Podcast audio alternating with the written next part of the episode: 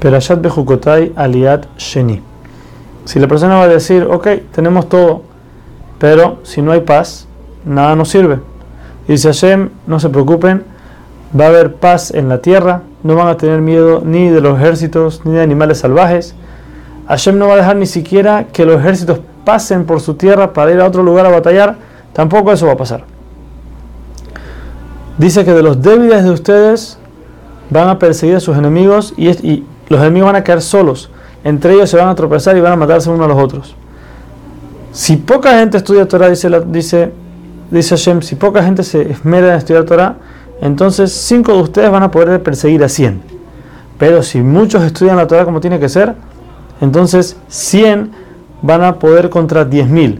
O sea que la, la proporción es mucho más grande. Hashem va a dejar todo lo que tiene para hacer y solamente se va a dedicar a pagarles por el mérito que están estudiando Torah. Les va a dar hijos y va a hacer un pacto nuevo con ustedes que no se va a romper.